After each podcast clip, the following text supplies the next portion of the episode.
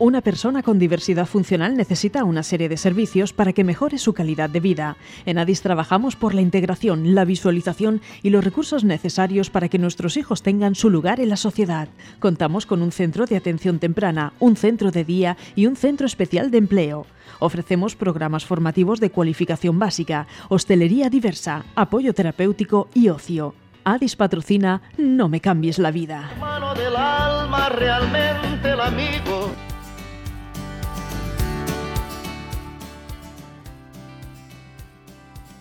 Y muy bienvenidos a Adis No me cambies la vida en Cope Sureste. Hoy desde los estudios de Orihuela abandonamos eh, nuestra sede habitual de Santomera y hoy nos desplazamos hasta Orihuela. Que lo hablaba con los chicos antes de empezar. Yo no soy de aquí, pero es verdad que tengo toda mi familia aquí. Yo cuando, cuando entro aquí yo siento el espíritu de, de mis antepasados en Orihuela. Bueno, hoy vamos, a, hoy toca consultorio jurídico Hoy vamos a hablar de leyes, ¿vale? Andrea tiene unas cuantas, ya, ya me, las, me las ha enseñado. Yo lo primero que vamos a hacer es darle la bienvenida a nuestros chicos que nos acompañan hoy. En primer lugar, y además porque es su debut hoy, hoy, hoy debuta con nosotros, Georgie, muy bienvenido, muy buenos días. Muchísimas gracias. Bienvenido, se sienta hoy con nosotros por primera vez Andrea, muy bienvenida. Buenos días. Y Pablo, por supuesto, bienvenido, buenos días. Bueno, pues vamos ya con nuestro consultorio, con nuestras preguntas y si te parece, bueno, en primer lugar vamos a darle la bienvenida a Javier, a nuestro abogado de cabecera, don Javier Fernández. Muy buenos días y muy, muy buenos días, muy buenos días. Pues listo y dispuesto para que empiecen a disparar. Preparado a recibir los disparos. Pues mira, Georgie, como tú hoy eres el debutante, haz los honores y, y empieza esta, esta racha de preguntas. Vale, la primera, en el supuesto caso de cometer un delito de hurto o agresión, ¿qué medidas legales puede apelar una persona con diversidad funcional siendo eh, esta el agresor? Ah, las medidas legales o los medios de defensa que puede utilizar eh, las personas con diversidad funcional son los mismos que puede utilizar cualquier persona. Sí que es cierto, ha habido ahora una modificación, la ley 821, que entró en vigor el 3 de septiembre, que a las personas que necesiten un apoyo, en vez de incapacitarlas, se les va a poner una persona, un apoyo, una asistencia. ¿vale? Lo que sí que es cierto es que si en esa defensa necesitara una persona, además del abogado y procurador, como puede ser un curador o un tutor eh, u otra figura de asistencia, pues la tendrá cosa, eh, cosa que otros no puedan tener. ¿vale? Pero lo que son los medios de defensa van a tener los mismos medios de defensa que cualquier otra persona. Vale. La segunda, ¿existe un trato especial a la hora de jugar a una persona que presenta diversidad funcional? No, todos somos iguales ante la ley. El, eso se estudia en primero de carrera, en constitucional. El artículo 14 de la Constitución contiene el principio de igualdad ante la ley y todos somos iguales ante la ley. Quizás dentro de la ley, por, por,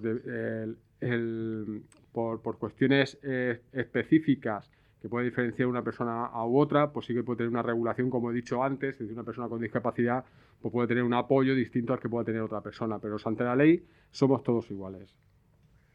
Vale, tercera, ¿quién responde ante un delito cometido por una persona con diversidad funcional mayor de edad?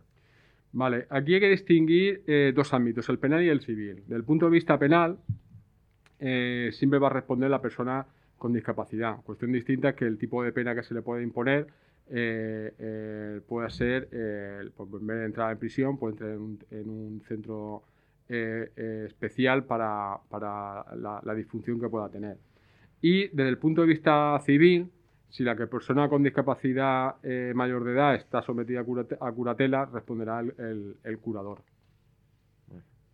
Si una persona con diversidad funcional recibe una denuncia por acoso, ¿qué recursos tiene esta para demostrar que no es acoso y no una dificultad en los límites sociales.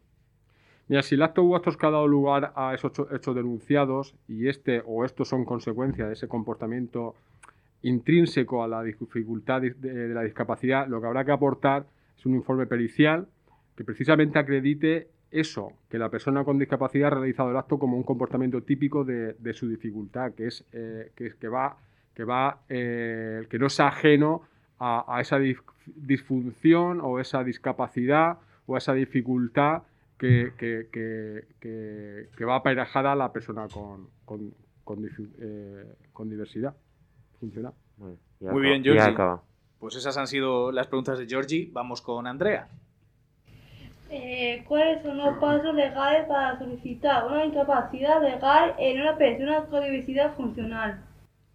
Me alegro que me, que me hagas esa pregunta, porque como he dicho antes, el día 13 de, septiembre de 2001, dice, hace dos meses, hace casi dos meses, entró en vigor una ley por la que ya no se incapacita a la gente, ya no se le sustituye su voluntad.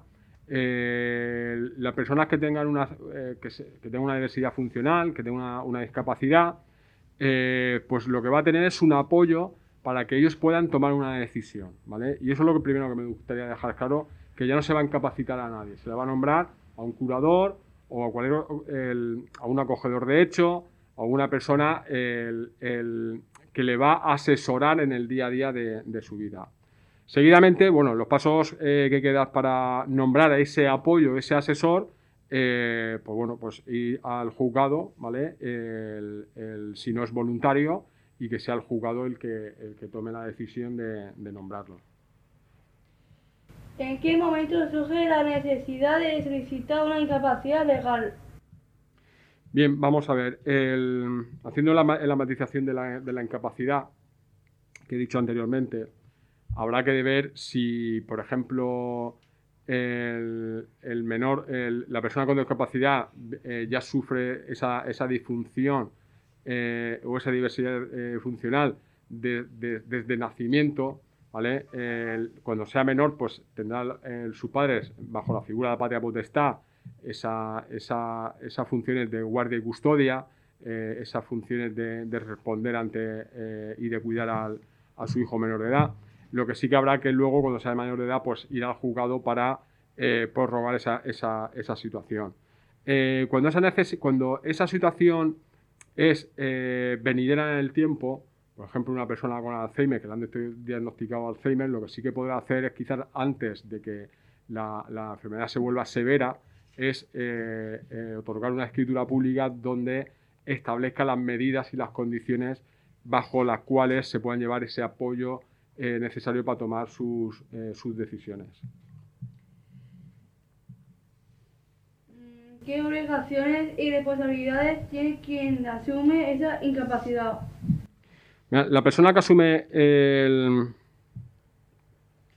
asume esa responsabilidad de, cuidar a, la persona con diversidad es la misma de eh, la de cualquier administrador de bienes de terceros, en la que siempre prima el principio de lealtad sobre ese patrimonio ajeno. Por ejemplo, y para exponer alguna obligación concreta, en el, en el caso del curador, estaré obligado a hacer un inventario anualmente, estable- establecer medidas de, de vigilancia, establecer medidas de control sobre, sobre, el- sobre esa persona eh, tutelada eh, el- que está bajo su vigilancia, bajo, su- bajo su control. En, en- al- en definitiva, lo que es ese cuidado diario de, de- de la persona que está bajo su, bajo su cuidado. Y por otro lado, ¿qué obligaciones tiene la persona incapa- incapacitada?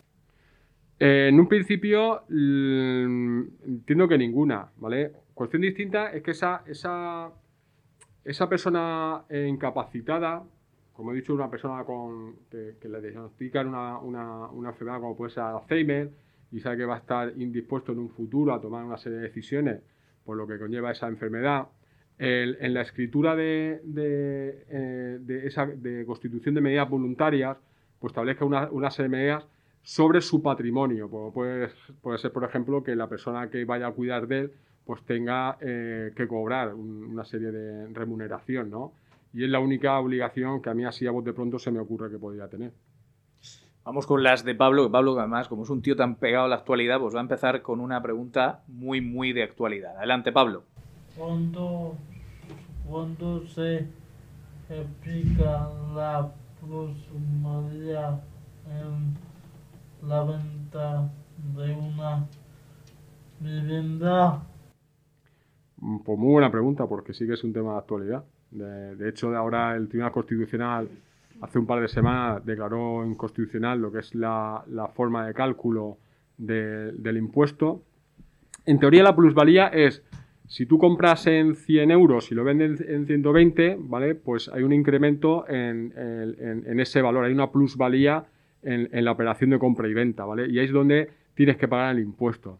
En la práctica, por eso se ha declarado constitucional, la forma de cálculo es que siempre te daba a pagar, ¿vale? Y se daba el caso que, aun perdiendo dinero, es decir, si lo comprabas en 100 y lo vendías en 50, te tocaba pagar plusvalía, con lo cual, a lo que había realmente era una minusvalía en, la operación de adquisición y luego transmisión. También se daba la, casuística de que, aunque hubiera una plusvalía, imagínate que lo comprabas en 100 y lo vendías en 101, la cuota de plusvalía eran 5.000 euros. Eh, con lo cual, eh, dice, era mayor la cuota de- del impuesto de plusvalía que, lo que, te- lo- que- que la plusvalía en sí. Entonces, lo que ha llegado al Constitucional es, es declarar inconstitucional la fórmula directamente, con lo cual, hoy, no sé si lo habéis escuchado, el Gobierno quiere aprobar, si no hoy mañana, lo que es un nuevo decreto eh, con la nueva fórmula de cálculo de la plusvalía. Lo que yo te decía, Pablo, está pegado a la Sí, sí, pero vamos. Pablo, siguiente pregunta. Ahora que ese pago se ha declarado nulo, se puede reclamar si ya es pagado. A ver, con el tema de la reclamación, Bueno, tam- es, es ju- justo lo que acabábamos, eh, lo que estábamos hablando, ¿no? Que el Constitucional lo ha declarado nulo y ahora sí podemos reclamarlo. Bien, también se ha especulado mucho porque el Tribunal Constitucional, el día que tomó la decisión de, de anularlo, eh, de anular esa fórmula de cálculo, eh, bueno, también se dijo que anuló el impuesto. Eh, luego dijo que lo que se había anulado era la fórmula de cálculo. Lo que es el texto oficial de la sentencia no ha salido aún. La semana pasada, pues, entre juristas iba iba circulando lo que una supuesta sentencia, pero no venía, no venía de ninguna vía oficial. Yo hasta, también, bueno, también se decía que el- desde un principio se iban a limitar hasta una fecha, luego se iban a limitar aquellas plusvalías eh, que, que no tuvieran resolución firme, no tuvieran una situación firme, eh, pero realmente no se sabe qué es lo que se puede reclamar, ¿vale? Y, de- eh, y con independencia que diga el Tribunal Constitucional al- el- lo, lo que es la retroactividad de la aplicación de la nulidad, lo que sí que entre los juristas es que si lo que se ha hecho se ha hecho de forma nula, ¿vale? Ya veremos las consecuencias que pueda tener. Porque si, el- bueno, si hablamos de plusvalía de hace 20 años, pues bueno, pues habría que, habría que mirarlo, pero si son plusvalías de un año, un año, dos años, en la que encima se han recurrido eh, y toda la defensa o todo el argumento jurídico estaba en base a que la fórmula era legal, era válida, pues si ahora se ha dicho que no es válida, pues habría que ver esas consecuencias jurídicas de la, de la, de la inconstitucionalidad de esa fórmula. Habría que, habría que, eso va a, dar- va a dar mucho de, de qué hablar. Adelante, Pablo, vamos con la siguiente. ¿Qué diferencia hay entre demanda civil y demanda penal? Vamos a ver, el, el término demanda se utiliza solamente para, para lo que es la- el ejercicio de la acción civil. Y cuando uno quiere pues, reclamar una cantidad, ¿vale? Ese tipo de documento se le llama, eh, se, le llama demanda, ¿vale? Eh, cuando quieres hacer un, algo por vía penal, voy a decir algo por no entrar en términos técnicos, eh, se suele llamar denuncia, ¿vale? O querella. La denuncia, y voy a intentar explicarlo en términos para que se pueda entender o para que podáis entender eh, los oyentes. La denuncia es cuando quieres poner en conocimiento unos hechos que supuestamente son delictivos. Punto, ¿vale? Eh, luego ya el, juzgado pues, te dirá si quieres ser parte en la acción civil, porque también puede llevar aparejada de si te ves perjudicado por esa acción penal. Y luego la querella es ya desde inicio presentas un documento formal en el que tú quieres ser parte de esa acción penal, ¿vale? Pero bueno, eh, para que lo entendáis, lo que quieras presentar en la vía civil se va a llamar demanda y si te quieres ir a presentar, pues bueno, por injuria, calumnia, amenazas, lesiones, pues puede ser denuncia o puede ser querella.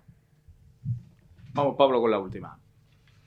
Un hijo puede solicitar que su padre no sean sus tutores. Puede un hijo renunciar a la tutela de, de sus padres. A ver, si es mayor de edad, eh, habrá que estar al caso, porque aquí lo que se prima es el, interés superior del, menor. En este caso, el, si es mayor de edad, eh, habría que mirar, porque si recordamos que si es menor de edad, eh, no está bajo la figura del tutor, está bajo la figura de la patria potestad.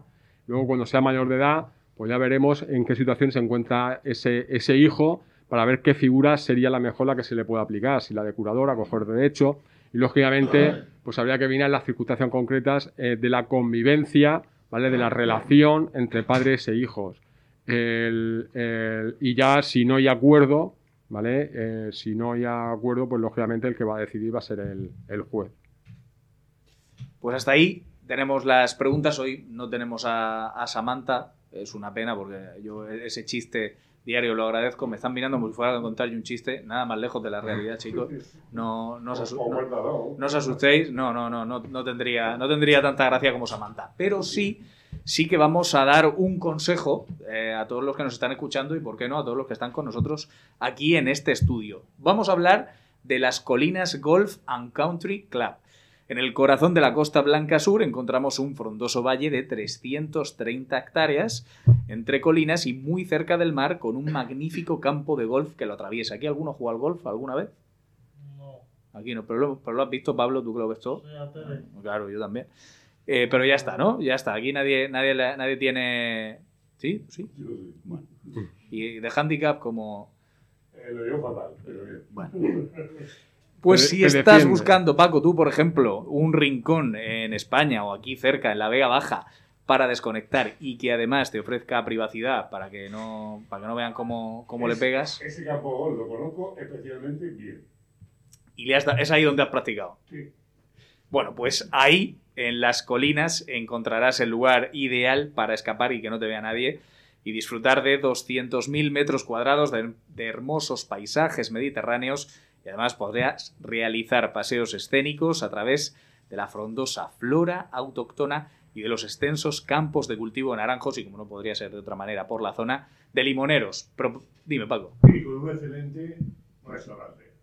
Eso es lo más importante luego, luego al final, porque el, el golf, el, el- el- el darle tal, eso tal, es, pero al final donde haya una buena, una buena fonda, eso es lo esencial. Eso es lo que- Claro, este, eh, la gente nos está escuchando, se le está haciendo la boca agua, tal vez más por el restaurante que por el golf en sí. ¿Dónde tienen que acudir? Pues tienen que llamar al 649-669-172 o escribir a info arroba las colinas properties, escrito properties.es o, si quieren más información, además de la que le hemos dado aquí hoy en No me cambies la vida, www.lascolinasproperties, escrito así, punto es. Pues chicos, eh, ¿qué tal Georgie? Tu primer día, tu, la primera experiencia, el debut. Bien, bien. bien. ¿Sensaciones tras el debut? ¿Bien? Sí, ¿Un bien a secas? sí, Para repetir por lo menos, ¿no? Te, te volveremos a escuchar. sí, sí. Vale, vale, perfecto. Muy bien, pues hasta aquí hoy con nuestro No me cambies la vida y continuaremos eh, la semana que viene. Adiós. Adiós. Adiós. siempre ha sido un sueño, se ha convertido en una realidad.